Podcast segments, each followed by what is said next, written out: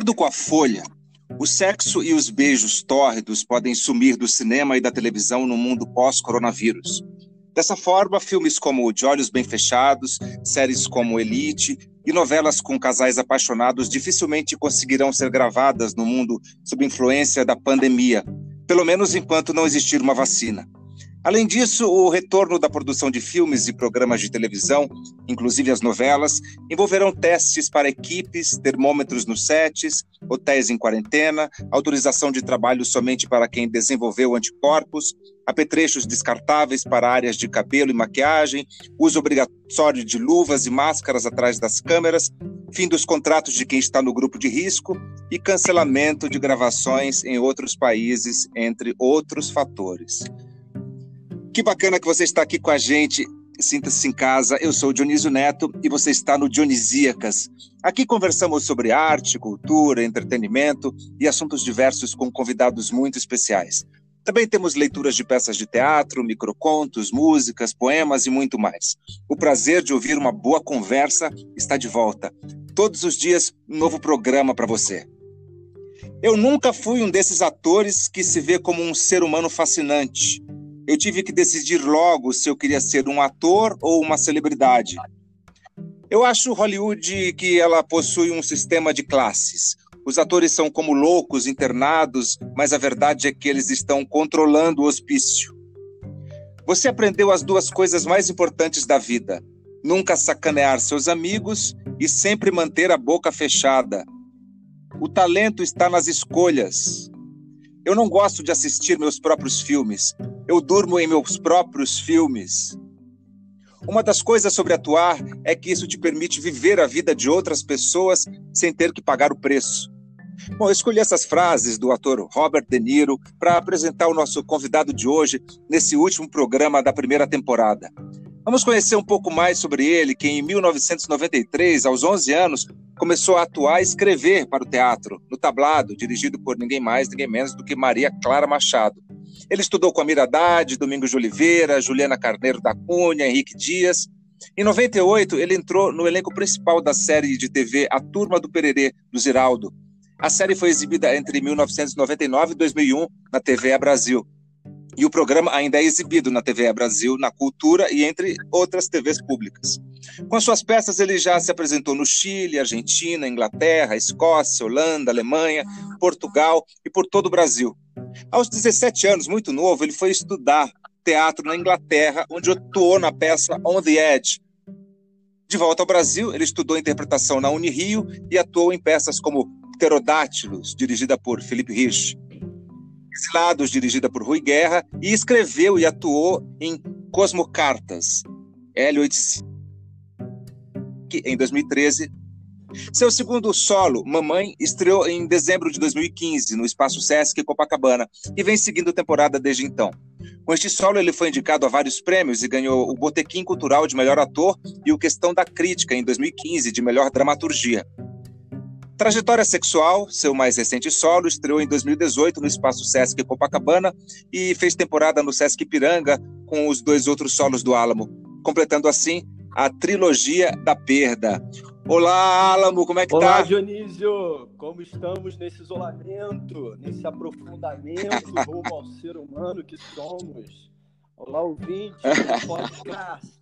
Muito feliz em participar Aê, garoto. com vocês do Dionisíacas. Aê, garoto, maravilhoso. O mundo piorou muito desde a última vez que a gente se viu, né, Alamo? Ele se transformou muito, mas a única tendência dele é melhorar, porque piorar como está não tem mais, né? A única forma é aguardar e vermos o que vai acontecer daqui para frente, né? Mas eu vejo esse momento muito oportuno também, muito importante também, para a gente poder se transformar de alguma forma. Não vai ser um milagre, mas vai ser, vai ser a forceps, mas ele vai acontecer. Pois é, né? Depende de cada um, cada um de nós, né, Alamo? Cada um fazendo a sua parte, já está ótimo. Exatamente. Cuidando de nós mesmos, estamos cuidando do mundo, né? E me fala uma coisa, existe novela sem beijo? Existe vida sem beijo, Alamo? Olha, Dionísio, eu estava ouvindo a sua fala inicial e refletindo sobre isso. E a, a gente já passou por várias fases do teatro no Brasil, né? Eu e você, assim, desde que começamos. E era comum num período pessoas do audiovisual falarem: é teatro está passando por um momento muito antiquado, teatro está igual a vinil agora, é muito bom, mas não dá para fazer sempre. Eu já ouvi isso, mesmo não tendo nem 40 anos de idade, já ouvi esse tipo de fala. E eu trago um pensamento que, mais uma vez, como em todos os períodos da arte que entrou em grande crise, muito pelo contrário dessa fala que já me trouxeram, o teatro, mais uma vez, vai mostrar o caminho para se poder voltar a ter uma cena de proximidade. O teatro, que hoje em dia já é um hibridismo com a performance, muitas vezes, ele vai trazer peças em lugares que não são teatros convencionais, vai trazer exposições para a plateia, onde tem que permanecer dois metros de distância, dependendo do período que o planeta estiver passando, numa recidiva desse vírus, por exemplo. Então, vai ser esse hibridismo entre o teatro e a performance que vai trazer respostas para as outras artes, como o cinema e a televisão, por exemplo. Maravilha. Isso de que, que você citou aí que o, das crises do teatro, né? Eu estava lendo aqui a biografia do Stanislavski, Minha Vida na Arte, e ele fala que naquela época, 1800 e pouco, o teatro estava em crise, que desde que ele se entende por gente, o teatro sempre esteve em crise. Sim, com certeza. A gente já ouvi essa fala também da dona Fernanda Montenegro, mas sempre esteve em crise, ela é. fala. Nunca a gente tem, a gente, Sempre. É porque é uma... períodos áureos, né? A gente tem primaveras, tem momentos muito fortes, mas logo depois a gente recebe uma puxada de tapete, né? Pois é, e como o teatro é o espelho né, da, da, do, da, do homem, é. O homem também sempre esteve em crise, né? Sim, sim. E sem tentar ser um pouco generalista nessa fala, ou leviano, porque é inegável que quando a Europa começa a ganhar dinheiro com as colônias, vem o Renascimento e o Iluminismo. A gente, sem a prata de Potosí, da Bolívia, a gente não teria a invenção do, do, do violino no século XVII, por exemplo, ou o piano. As pessoas não têm noção de que a gente só chegou até onde chegou, só somos como somos graças à arte e aos períodos áureos da arte. Então, e eles se deram e eles se deram depois de muita crise, claro. Mas não podemos negar que há 10 anos atrás, há 15 anos atrás, era muito mais viável se fazer uma peça de vanguarda ou de proposição experimental, em busca de uma descoberta, como se lidar com a plateia. Era muito mais fácil você poder trazer esse tipo de pensamento há 15 anos atrás no Rio de Janeiro do que no governo que temos hoje em dia. Ah, sim. É, hoje é uma luta contra, é, é, a favor da existência, né? A gente precisa, não é nem lutar contra alguma coisa, é lutar para existir, né? Porque realmente esse período é terrível, é um período que odeia qualquer pessoa que pense minimamente, né? É, a gente está sendo saqueado mais uma vez, né? Estamos sendo vítimas de, de, piratas, são netos e bisnetos e tataranetos de piratas que estão no poder. Todos os ministros são exatamente o oposto do que eles deveriam, do, da trajetória deles, né? Ou os presidentes de instituições, né? vou colocar o presidente da FUNAI, quem sempre combateu o indígena. Vou colocar o, o ministro da Educação, o que acha que escola deve acabar. Vou colocar a ministra dos Direitos Humanos, ou seja, que virou esse título, alguém que nunca combateu os direitos humanos, mas sim tentou trazer o conservadorismo de de, por exemplo, escolas de freiras. Eu tentaria trazer aqui como um paralelo para as falas da, da pessoa citada então. Pois é. Agora também você estava falando essa questão da, da, da, interação do teatro com a performance, Sim. né? É, é obviamente, é, é, o teatro é uma, é uma, é uma, é uma, uma necessidade natural da nossa espécie, né? De, de, é o outro, né? De conversar com o outro, de contar a história para o outro e, e, tudo mais, né? É, enquanto acredito que aí, é, no mundo alguma criança está fazendo teatrinho dentro da sua casa, assim como nós fazíamos, né? Uhum. É, então, quer dizer, o teatro ele, ele, ele, ele não morre jamais. Enquanto necess... tiver essa, essa necessidade do homem se comunicar, isso já é teatro, né? Exatamente. Ela é a primeira. Enquanto houver alguém querendo uma história para dormir, alguém para contar, por exemplo, eu já tenho o teatro na minha ações é. cotidiana. Isso ninguém vai me tirar. E quem foi é. o primeiro pai a contar uma história para uma criança para ela dormir?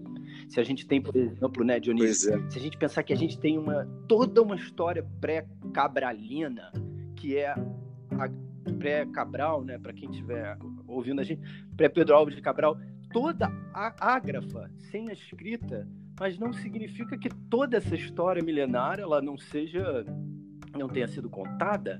Ela foi contada e ricamente contada e ricamente conservada né? Os hábitos os rituais. Hoje por exemplo lendo o Vilas Boas eu descobri que tem, tem uma cidade perdida na região do Xingu por exemplo que haviam 50 mil habitantes e eles faziam represas de, de isso estou falando de, de papos de 4 mil anos atrás eles tinham é, faziam contenção de peixes, faziam reserva de peixes, tinham pomar pelas cidades, estradas, era uma loucura. Era porque se pode comparar a Machu Picchu e ninguém sabe disso no Brasil, né? Essas histórias têm que ser contadas. Ninguém Não. sabe. É, precisa ser contado.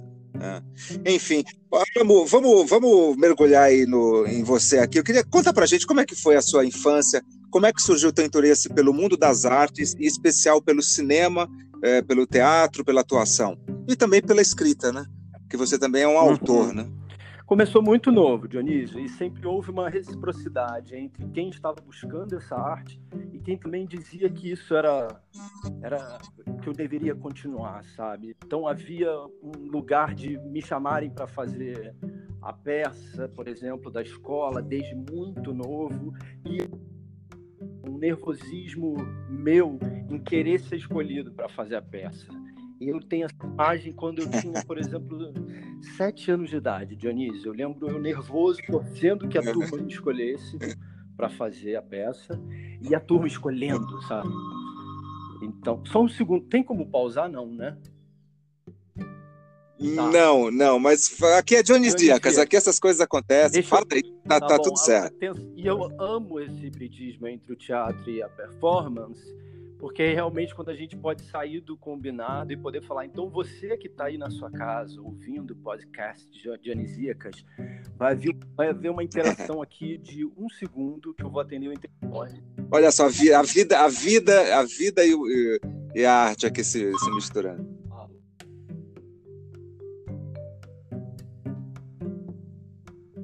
eu precisaria participar do podcast Dionisíacas e eu não poderia fazer atendimento Por isso eu agendei para 17h30, pode ser? Obrigado. Olha obrigado. só, a vida, até a vida obrigado. Um abraço, até já. A vida como ela é. E realmente isso foi. A vida como ela é. E realmente isso foi agendado para eles, eu avisei. E eu Olha só, são milagres, né? Uma entrega, essa entrega antes já, já é alguma mudança no Brasil. Exatamente, né? Podemos conversar sobre isso também hoje, né? Qual a região que está chegando a entrega que você pediu no mesmo dia e qual a que está levando 10 dias para chegar, né? Pois é. Vamos. Mas vamos lá, você estava falando aí do, do, do, nervosismo de, de, ser, de ser chamado, que você queria, queria estar no palco, né? Já tinha se chamado para o palco, né? Já desde muito novo, assim, não só na escola.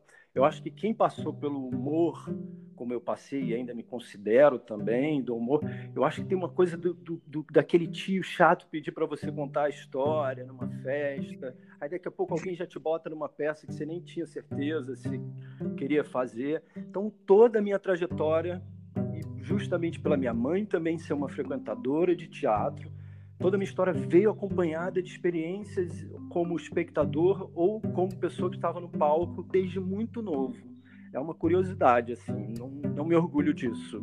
Adoraria falar com ele. Brincadeira, eu me orgulho sim. Mas é, eu lembro também de muito novo, no dia da estreia de uma peça da escola, com 10 anos, eu acordava com febre, por exemplo.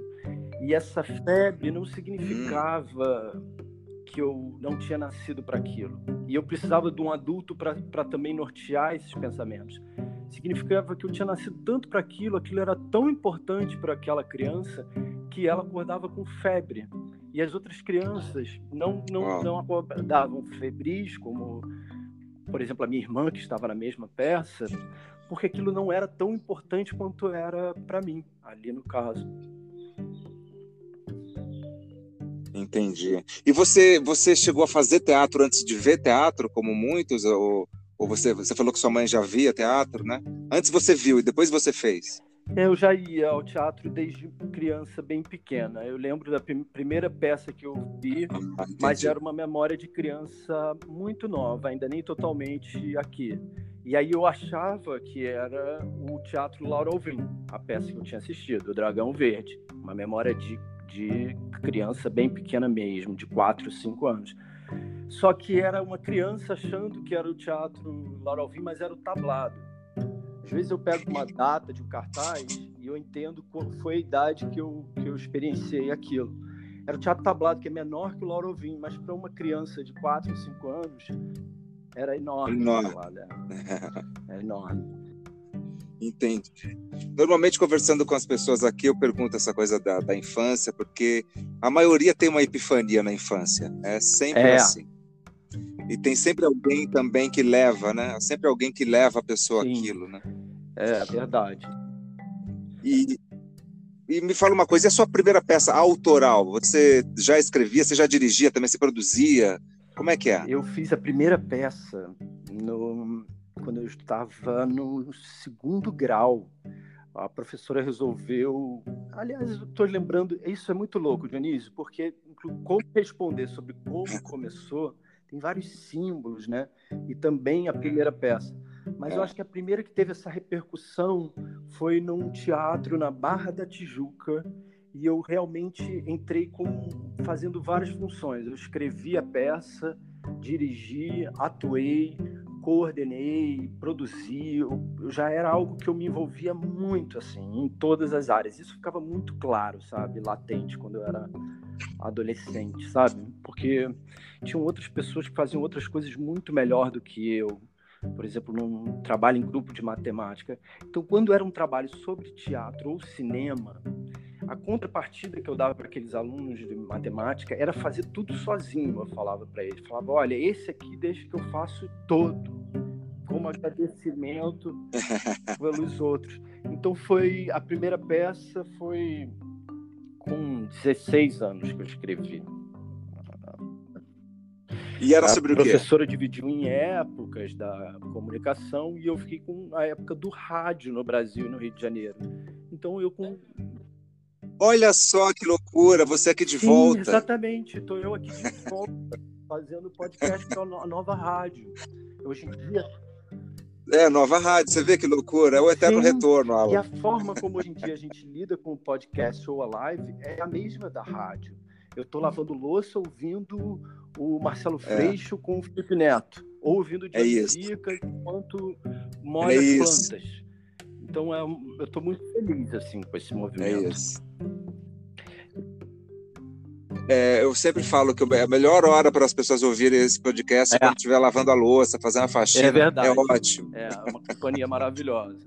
E com 23 anos eu escrevi a primeira peça profissional. É uma peça chamada que era Talvez. Qual? Ela foi essa peça e sobre foi o quê? dirigida pelo César Augusto, foi produzida pela Companhia dos Atores ah. e ela se apresentou em vários países do hum. mundo. Ela se apresentou no Festival de Edimburgo, na Escócia, que é conhecido como o maior festival de teatro em quantidade de peças do mundo. E a peça diz de um homem Sim. que faz uma promessa de ficar em casa e só abrir a porta de casa quando a companheira dele voltar de viagem da região andina. Nessa promessa, que ele está muito excitado, empolgado, porque em casa ele dá pequenas festas, trabalha. Ele, nessa promessa, ele desliga o celular, o telefone, o interfone, a campainha e deixa só o laptop dele aberto. Era a primeira peça no, no Rio de Janeiro com um laptop cena. Eu comprei de segunda mão um MacBook Pro fui num, num endereço super misterioso comprar do cara um MacBook Pro para poder colocar em cena um, um, aparelho dinâmico, né, que funcionasse e não me deixasse na mão. É, então esse cara, os dias vão passando e tudo que acontece entre ele e essa companheira, ou entre ele e o mundo, se dá através do computador. Então ela é, ela é bem atual, assim, ela diz de um confinamento voluntário é. que com o passar do tempo vira as coisas vão mudando de figura dramaturgicamente falando. Ele se demonstra ser um cara um pouco desequilibrado, um borderline era um tema da época para ele. Então ela é muito ela é, ela é muito atual, eu diria. E ela também diz de experiências pessoais que eu via na época acontecerem à minha volta. Maravilha. E, e você, você escreveu quantas peças? Eu acho que agora? escrevi cinco, seis peças, Dionísio. Eu não contei porque as primeiras. Eu acho que eu escrevi seis peças, Dionísio. Mas. E você não, não, publicou, não publicou ainda, né? Pelo jeito? Estou. É, o Mamãe ah, você publicou? Pela editora Cândido. E o Trajetória Sexual está sendo ah, trabalhado ah, para ser publicado. A mais, a mais recente. Sensacional. É, tem que publicar mesmo, porque aqui no Brasil as pessoas não têm muita é, tradição de ler peça é. de teatro, né? É, então isso aí, quanto mais tiver peça de teatro no Sim, mercado, melhor, certeza. né? Tem muitas é, editoras, editoras, não muitas, né? Mas a Gióstria, a Benfazeja, Uh, são algumas dessas editoras uh, que publicam, né? E me fala uma coisa, aí você foi, aos 17 anos, você foi para a Inglaterra, né? Você estudou interpretação, dança e Sim. literatura inglesa, né? Na Helen Castle School. Uh, você também atuou no espetáculo uhum. On the Edge, né? E conta pra gente, como é que, como é que foi essa experiência? Quanto tempo você ficou então, lá? Como é que vim... foi? Na, na, Terra, né? Na Terra Sim. Né? Eu vim de uma família classe média, da Zona Oeste, Hoje em dia, quando falo do meu passado, claro que sei da, que é que existem privilégios dentro de toda essa dificuldade que eu passei para começar a carreira. Então, mesmo se eu disser num depoimento, ah, porque eu passei fome, sim, é um passar fome bem diferente de Crateús, por exemplo, no interior do Ceará. Mas eu tinha uma mãe que tinha um salário de mil reais por mês e o meu pai trabalhava na Caixa Econômica Federal e eu tinha dois irmãos e a gente tentava a vida do, de classe média. Eu comecei em escola pública e depois fui para a escola particular com a grande crise né, de Sarney, Collor, com as escolas públicas. Então, Dionísio, você não vai acreditar, mas na década de 90, você vai sim, você deve lembrar disso. Era muito mais barato enviar um filho para uma escola pública em intercâmbio do que ficar no Brasil durante um ano pagando uma escola particular. Não sei, não sei se todo mundo sabia uhum. disso, mas existia uma certa moda de enviar a criança, o adolescente, para os Estados Unidos, né? Mas minha mãe sempre. Sim, Sim minha mãe sempre muito também tinhosa nos direcionamentos que ela tentava apontar, porque a gente também era muito transgressor, em vez de deixar me, me enviarem para os Estados Unidos, nisso ela, ela, ela influenciou, ela falou, não dá para ser Inglaterra, era porque eram empresas, né? Você ia igual um gato alçado e jogado do, do avião na casa de qualquer pessoa. É, esses intercâmbios eram quase criminosos, na verdade. E, e, e eu consegui ir para o interior da Inglaterra. E eu estudei numa escola fundada em 1322. Podemos que pensar demais. aí em 178 anos antes do Brasil ser descoberto, né? É. Sensacional. E lá eu podia escolher as minhas matérias, como todo inglês pode, dessa idade. E você pode escolher três, duas, quatro, era o máximo que escolhiam com 17 anos. E aqui no Brasil tinha, acho que 12 matérias. Era, era, era notório que a educação aqui era algo que a, a, a, lei que tinha sido constituída para a educação no Brasil era, era oriunda da ditadura, porque a gente estudava coisas que jamais seriam aproveitadas e colocadas em prática. E lá eu fui fazer essa peça profissional, Hazel Hickley, o nome da diretora, e foi apresentada nessa região que eu morava chamada Worcester, no interior, no coração da Inglaterra, bem próximo de Stratford-upon-Avon, a cidade do Shakespeare. É. Que demais, que demais. Que, que, que experiência fantástica, né? Porque realmente a Inglaterra é a terra do teatro muito. mesmo, né? As minhas, minhas experiências. Me transformou totalmente. Hã? Eu sou. Sim, porque você foi no coração mesmo, né? Você foi na, na necessidade brutal e natural, né? De, de, de, fazer teatro ali. Né? Aquela terra tem alguma coisa com, com teatro. Porque eles realmente amam né, e fazem muito bem. Né? É secular a relação deles com o teatro e é o, eu diria, o hobby principal de muitos lugares lá. Os idosos de um vilarejo se reúnem. Os daqui, por exemplo, poderiam se reunir para várias outras coisas, para o bingo, para jogar cartas. Lá, o principal hobby que eu vi entre os idosos de um vilarejo era fazer uma peça de teatro. Eles se reúnem para fazer uma peça de teatro. Que demais. Isso é, é mágico, é quase, é quase é. uma utopia. Se isso estiver no Brasil, é quase é, uma utopia. Uma utopia e, a relação, e pensar na relação antiga que eles tinham, né? A relação dos reis com os dramaturgos, é. das rainhas com os dramaturgos. É, faz todo sentido dizermos que sim, a arte e a ciência são as coisas mais importantes desse planeta. Pois é, é o lugar do encontro também, né? Principalmente, primordialmente, né? É o lugar para você se reconhecer, para encontrar o outro, é para discutir coisas, né? O, lugar, o teatro é um lugar maravilhoso. a humanidade até hoje se fundou no encontro, e... né? Então a gente vai, vai descobrir muita coisa depois desse período que a gente está vivendo agora, né? Houve sim isolamentos específicos, é. gripe espanhola, grande peste, mas nos fundamos no encontro, é numa mesa onde se dão todas as, as opções que a humanidade faz para bem ou para mal, né? Exatamente.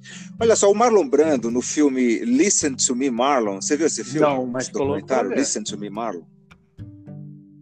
Ah, é sensacional. Ele diz que o ator tem que atuar com o seu tempo, o seu olhar e a sua atitude. Né? E sobre a sua identidade, a sua marca, Alan Facó, aquele ator conhecido por isso, você encontrou cedo essa, essa, sua, essa sua personalidade ou você, ah, você ainda está em busca? Eu nem sei como ela é, para ser sincero. eu não sei como ela é porque ela, ela transita, né? Ela vai mudando de acordo com, com a mudança do mundo, né? Então eu diria que, por exemplo, a, a linguagem está numa transição enorme, Dionísio de cinco anos para cá, coisas que eram super uhum. normalizadas já não estão mais, né? Então eu, eu tô muito, eu vejo coisas que eu, que eu optava nas primeiras peças que hoje em dia já não não fariam muito sentido, sabe? Então eu tô, eu sou muito comprometido, não sei se é essa palavra, mas muito envolvido com o calor dos tempos, né? Com, mas não é o mediatismo porque ele vai dizer de uma década praticamente. Mas é sim, muitas vezes a síntese de um pensamento de uma década, sabe? Então acho que esse, uhum.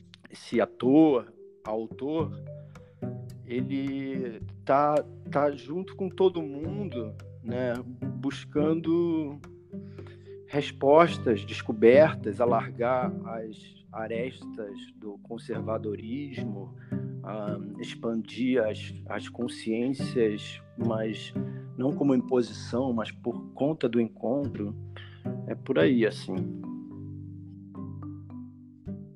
Bacana. Você falando disso me lembra muito o Antunes, sabe? O Antunes Filho.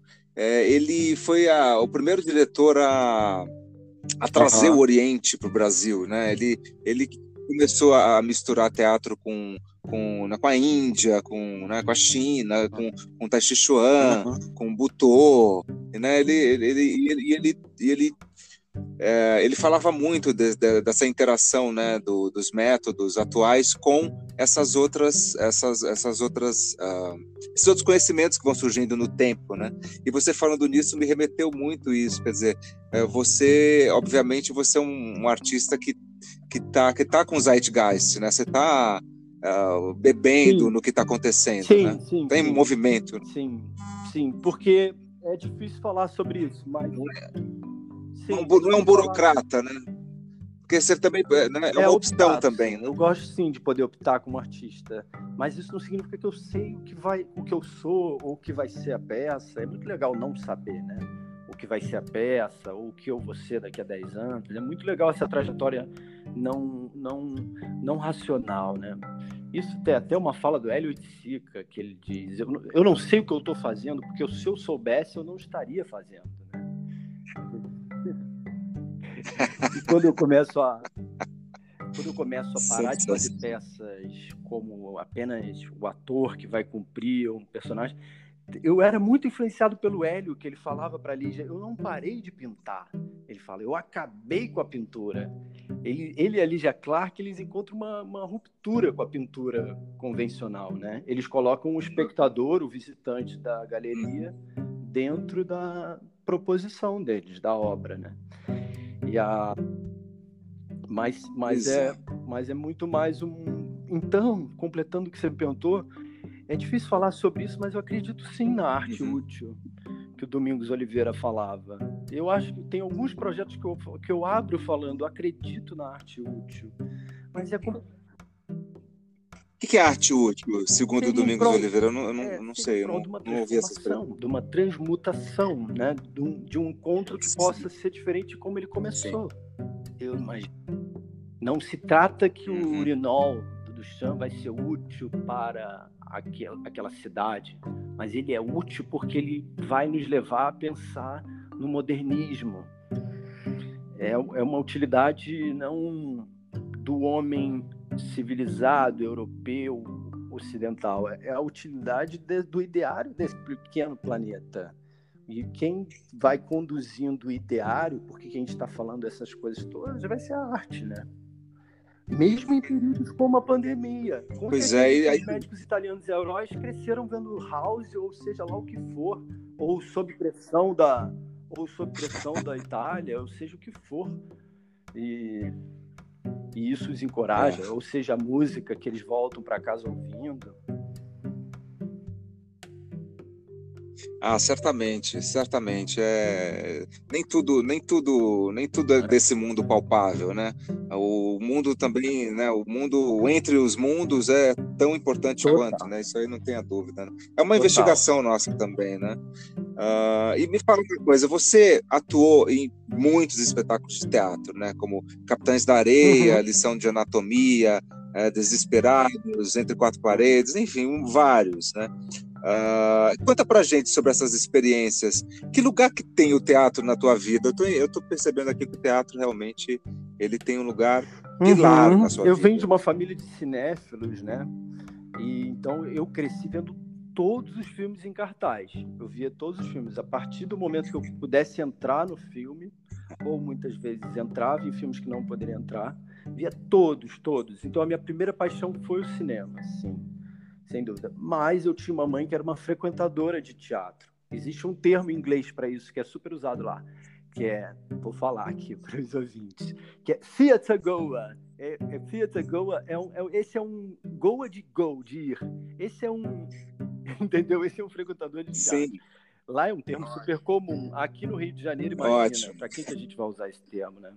Para os jurados, só se for.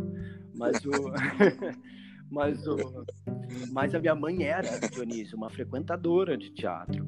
E também nunca foi uma pessoa que me direcionava para ser uh, um cara da televisão, sabe? Um cara que precisa ir na festa porque aquele diretor. Pelo contrário, ela achava muito importante que eu conhecesse a Escócia, lá no maior festival de teatro do mundo.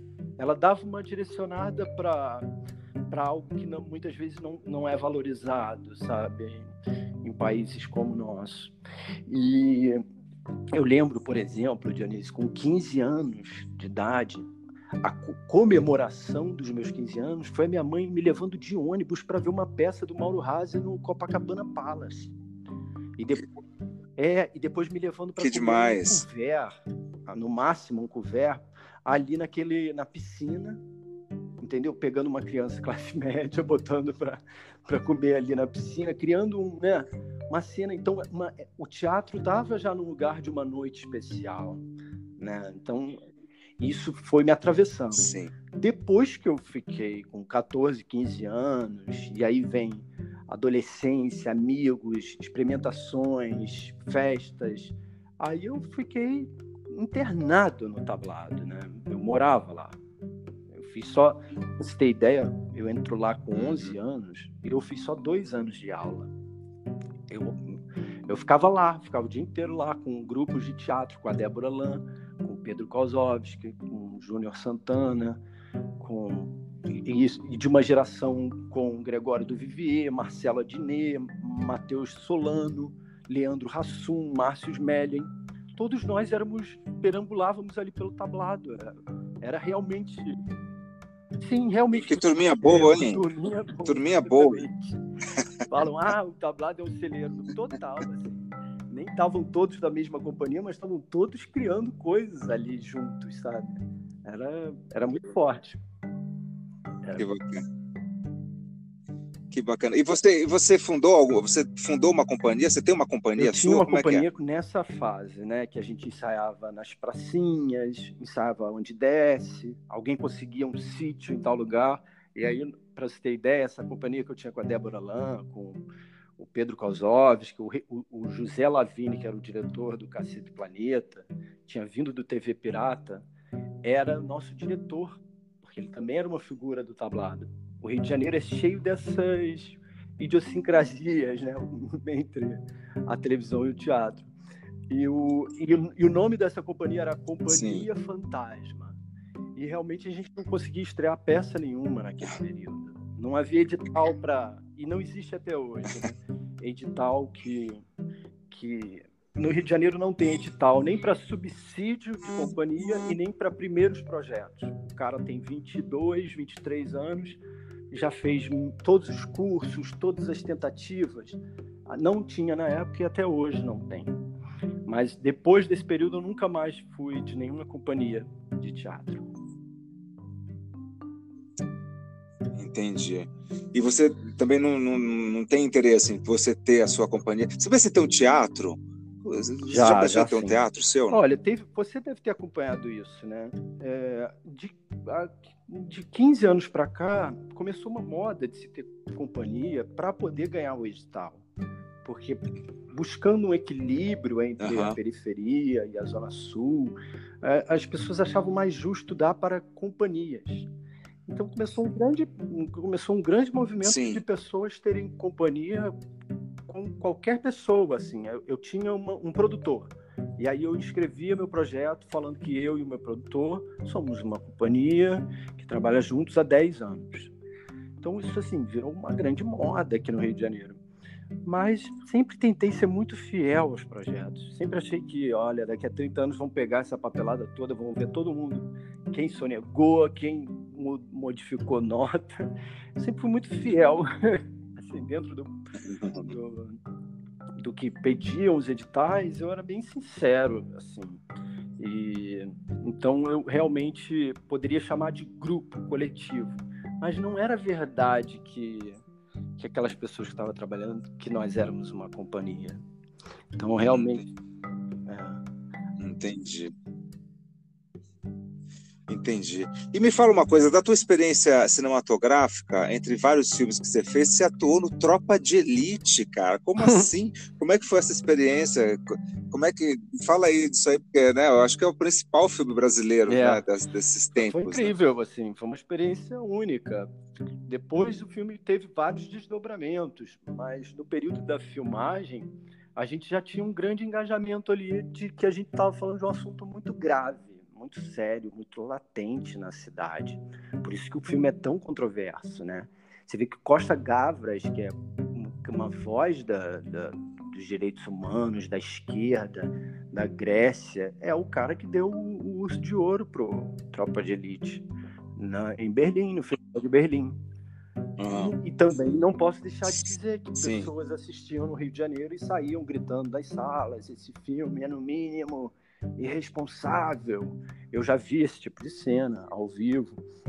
Então, o filme foi altamente polêmico, é, né? controverso, e, e ele entrou nesse hall de filmes que, que arriscam falar de, um, de algo tão latente que ele vai acertar e errar. E eu tenho certeza que o Wagner Moura concordaria com essa frase. Uhum, com certeza. É, foi um filme muito forte, né? Até, até hoje eu lembro, assim, o Millen, eu sou muito amigo do Millen Cortais, ele me ligando aqui em casa, falando que ele estava filmando e tudo mais. E aí eu lembro de, de ver esse filme primeiro é, ali na, no centro de São Paulo, dos camelôs. Né? Na, já estava tendo vendendo uhum. pirata antes de, uhum. de, estrear. Isso foi eu muito ver uma peça, Eu fui ver uma peça da Renata Sorra no Teatro Nelson Rodrigues, e que hoje em dia tem outro nome. E aí o Caio Junqueira virou para mim e falou: Já saiu na rua? Já veio aqui no centro? Aí eu falei: Não, não, ainda não, ainda não saí dessa forma. peguei um, um ônibus, um Uber na época e vinha, sei lá o que era, e vinha até a peça. Ele falou: Sai amanhã, sai amanhã que você vai ver. E aí realmente eu saí nas ruas e muita gente falava comigo porque já tinha visto o filme em casa pelo DVD pirata. Que loucura, sensacional. Maravilha, que bacana, que, que máximo você ter é. participado desse filme, sensacional. Ó, a Terra está em transe, a Terra está em transe. Poderíamos perfeitamente ser o personagem do Jardel Filho, que diz que é, é preciso cantar, é preciso cantar. Poesia e política são coisas demais para um homem Pelo só. Pelo contrário, estão atreladas. Como diz atreladas. o filme. Mas eu acho que às vezes a gente tem que abrir mão do terceiro jornal que a gente vai ler do dia e pegar um Dostoiévski, pegar um Mayakovsky, pegar é. um autor brasileiro, né? pegar uma, uma Carolina de Jesus, eu acho que é, é, eu acho que sim, a política e a poesia caminham juntas, mas eu acho que gente, muitas vezes a gente começa o nosso dia privilegiando a luta política e esquecendo que a poesia é uma das principais ferramentas para se combater o, o, o, o obscurantismo, podemos dizer. Sem dúvida, sem dúvida. É, e não tem, nos tempos atuais não tem como, né? Tudo é político, né? Até tem, a gente vive um momento extremamente político. Sim, extremamente em todos os político, sentidos. É verdade. E até para quem fala, olha, mas eu já acho que a minha arte ela já fala tanto por si só. Eu acho que a função do ator já fala tanto por si só. Mas eu não estou sentindo essa essa afirmação vibrar nessa atualidade, não. Eu estou sentindo o contrário. Pessoas que prefeririam não falar de política, fazendo questão de falar pelo abuso que nós estamos sofrendo todo dia. Então, assim, uma frase que eu sei que a gente está falando de algo muito atual e o teu podcast vai ficar por vai ficar para outros tempos. Mas eu fico pensando exatamente que enquanto a direita hoje Estamos em 2020, queridos ouvintes. E ontem foi nomeado o novo ministro da Cultura. Um ator, um ator que veio da, da, da Zona Oeste, veio da, dos tatames de jiu-jitsu para as telas de televisão. E aí me veio essa frase: porque eu entrei na internet e vi que, essa, num período de uma semana, a Anitta derrubou uma PEC antes de ser apresentada, fazendo uma live com o deputado federal, e ontem Felipe Neto fazendo, discutindo política com o Marcelo Freixo.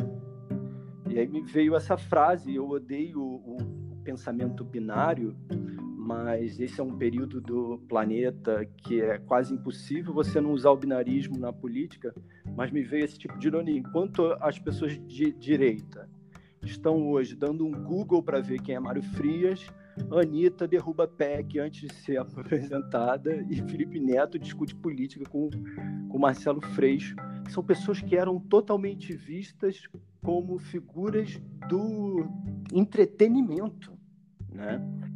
Então eu acho é. que vai ser mais uma vez a arte, os artistas, o pensamento elevado, a espiritualidade, o resgate a, a povos ancestrais, vai ser tudo isso que vai fazer a gente voltar a tempos mais coloridos, né? Maravilha, espero que sim. É, você falou do Costa Grava, é, Gravas, né? Uh, ele tem um filme Z. Esse filme ele é extremamente atual, né? Você já assistiu Z? Lógico. É, vi. É. Ah, reveja, é reveja, porque é, é, é, parece que. É, parece que a gente está tá naquele filme, que não mudou absolutamente nada. Né? É, enfim, também o, tem o Fahrenheit do Truffaut, que é um, que é um filme que é, que é super do, atual, do, né? É Costa Gavras ou Gravas? Desculpa a pergunta, porque eu vi esse filme. Gav... Desculpa pergunta. Cara, eu acho que é Gavras. desse filme, que é, o nome dele estava nas bocas né, dos cinéfilos, isso tem o quê? Tem mais de 20 anos, né? Mas eu vi esse filme, sim. É, é, é bem mais. É no 70. Denúncia, maravilhoso. Bem mais. Esse, ele é muito bom. Ele é maravilhoso. Ele tem tudo a ver com o que eh, acontece na nossa política brasileira, né? Uma das mais corruptas do mundo, né? Tem tudo a ver. A direita, a esquerda, tá tudo lá, cara. Tá a intolerância, a arte, tá tudo lá. Reveja, reveja que você vai gritar. É, e me fala uma coisa, Sim. você também é, estudou roteiro, né? É, você, é, você já, já fez algum projeto seu em cinema, autoral? Como é que, como é que seria um longa-metragem? Um fi alguns filmes no, no, período de estudante de cinema, né? Era um filme com é, curta-metragem. Uhum. Aí eu, eu, entrei nessa faculdade muito novo, né? Eu fiz duas faculdades. Fiz a faculdade de cinema na, na Estácio, que era vista, estava abrindo naquela época, e fiz na fiz interpretação na Unirio. Foram as duas únicas escolas, é, faculdades que eu fiz uhum. prova realmente depois que eu voltei da Inglaterra. E na Estácio eu dirigi, Dionísio, o primeiro filme em 35 milímetros da Estácio na época assim. E esse filme tem até hoje no YouTube, é um curta de três minutos. Só que só o fato dele ser feito em película, depois ir para moviola, depois cinescopar, depois a captação do som era em Nagra, era analógica. Tem exatamente 20 anos. Então, Soraya e Como chama o filme? L.A. É que é uma abreviação. Soraya e LA. Eu... Incrível, tá no YouTube. Fica a dica aí, ouvintes. Chama... Vamos assistir esse filme. O outro se chama Imagem. É com o Matheus Solano. O filme. Aham. Uhum. É... Maravilha. Então foram experiências, né? Eu nunca realizei, nunca dirigi um longa-metragem, nem um média-metragem mas eu vejo que essas peças podem sim ter uma leitura para cinema. Eu já tentei algumas vezes colocar a primeira peça para uma versão em longa-metragem, mas nunca ganhei os editais que eu tentei. Mas realmente eu, eu vivi, e você também, um período muito mais fervilhante do cinema brasileiro. Então fazia todo sentido eu tentar uma peça de sucesso que viajou para vários países do mundo, é uma peça que é pensada também como roteiro de cinema. Fazia todo sentido eu tentar os editais da época, falei, falar com o Celton Mello, falei com o Walter Carvalho, falei com o Gustavo Adba. Hoje em dia isso soa muito remoto, sabe? Eu, eu, eu vou numa, numa produtora como a LC Barreto uhum. ou a Hungry Man, eles se empolgam com os meus projetos, mas todos falam é um período de esperar, é um período de agora ver o que vai acontecer é, tá tudo fechado, as verbas estão paradas. Então, eu, é, estamos em suspensão.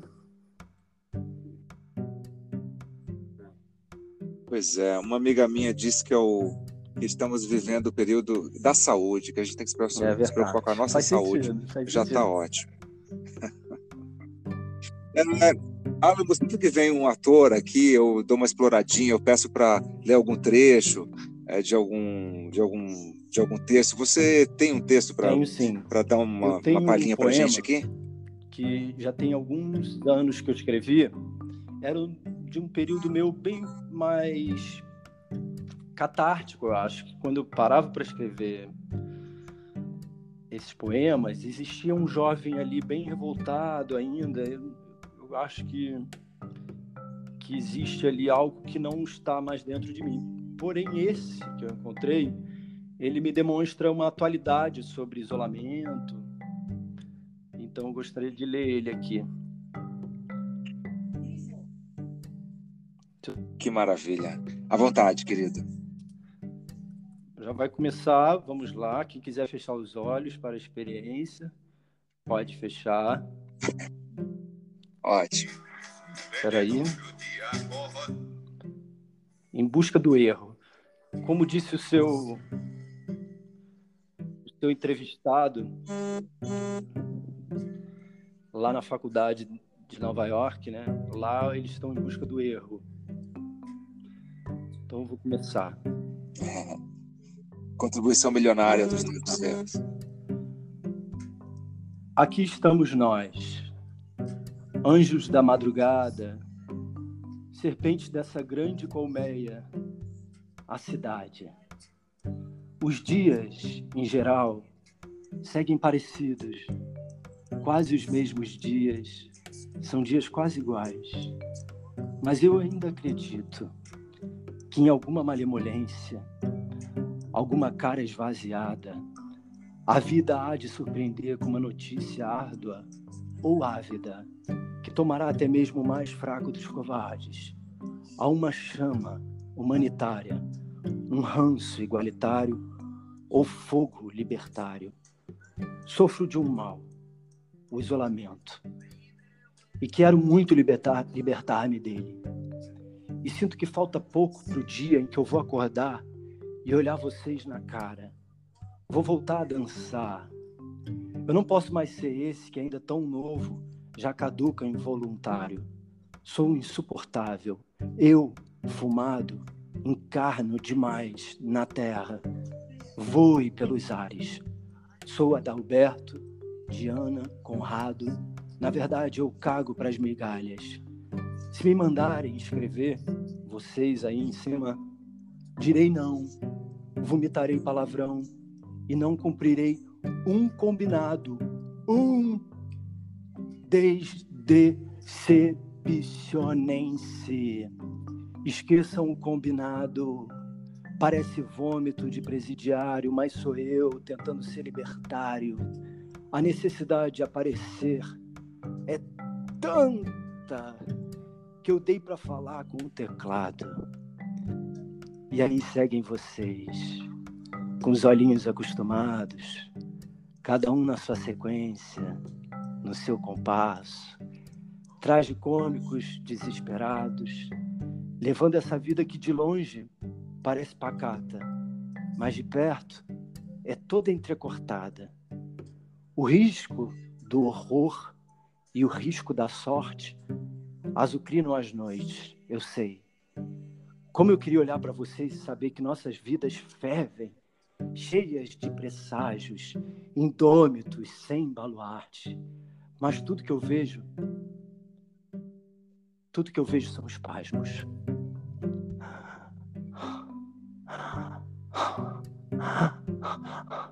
Pequenos espasmos de seus vultos complicados. Vocês realmente acreditaram que alguma coisa viria a fazer sentido aqui? Seja a convulsão, seja o espasmo, suas faculdades, os sentimentos, as crenças. Não sou eu que escrevo, sou escrito, e isso é engraçado, apesar de pesado. E se isso chegou em suas mãos, é porque já é falso. Escrevo em estado deplorável. Rezo para que suas janelas sejam esmurradas por alguma novidade que esmoreça essa normalidade. Não aceitem o presépio antecipado, o passo predestinado por vocês mesmos. Recorram aos seus antepassados, mas, por favor, desfaçam todo o trato.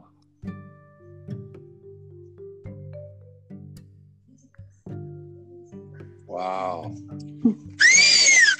Bravo! Que demais! Parabéns, que, que poema lindo. É, tem um perfume Pode assim de ser. Lotreamont. Sim, sim, sim. Ele Que demais! Eu Parabéns! acho Que que tem lindo esse algo poema. de útil para fazer o callback. Nossa, Eu acho que ele tem algo de útil para essa transmutação que a gente vem buscando, né? Tem, tem a chama, tem a É, light that, ne- that never goes out. Exatamente. Por isso que eu soltei o Lou Reed. Meu, meu querido, é, sensacional. Você gostaria de deixar suas redes sociais aqui para que os ouvintes possam Sim, acompanhar mais de perto seu trabalho, Instagram? É Facó, é Alamo underline Facó no Instagram. Então vamos falar arroba Alamo underline Facó, F-A-C-O, de faca. E no Instagram está o meu próprio nome, Alamo Facó. E no Facebook, desculpa, no Facebook, né? Desculpa. No Maravilha, é, querido, é que tanta grande. Coisa, tanta rede que a gente quer. Sim. Enfim, é o meu nome, vai aparecer lá alguma coisa.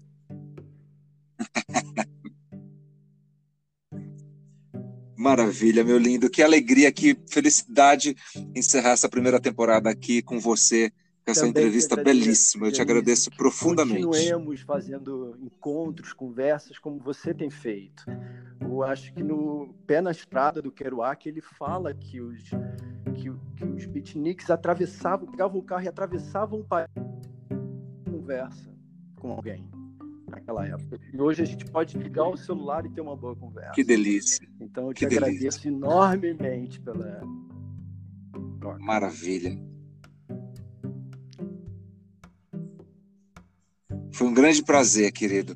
Muito obrigado e espero que te encontrar nos palcos, nas telas, aí nos sets, nos estúdios. Com você também. É uma delícia uma trabalhar com você. Um prazer.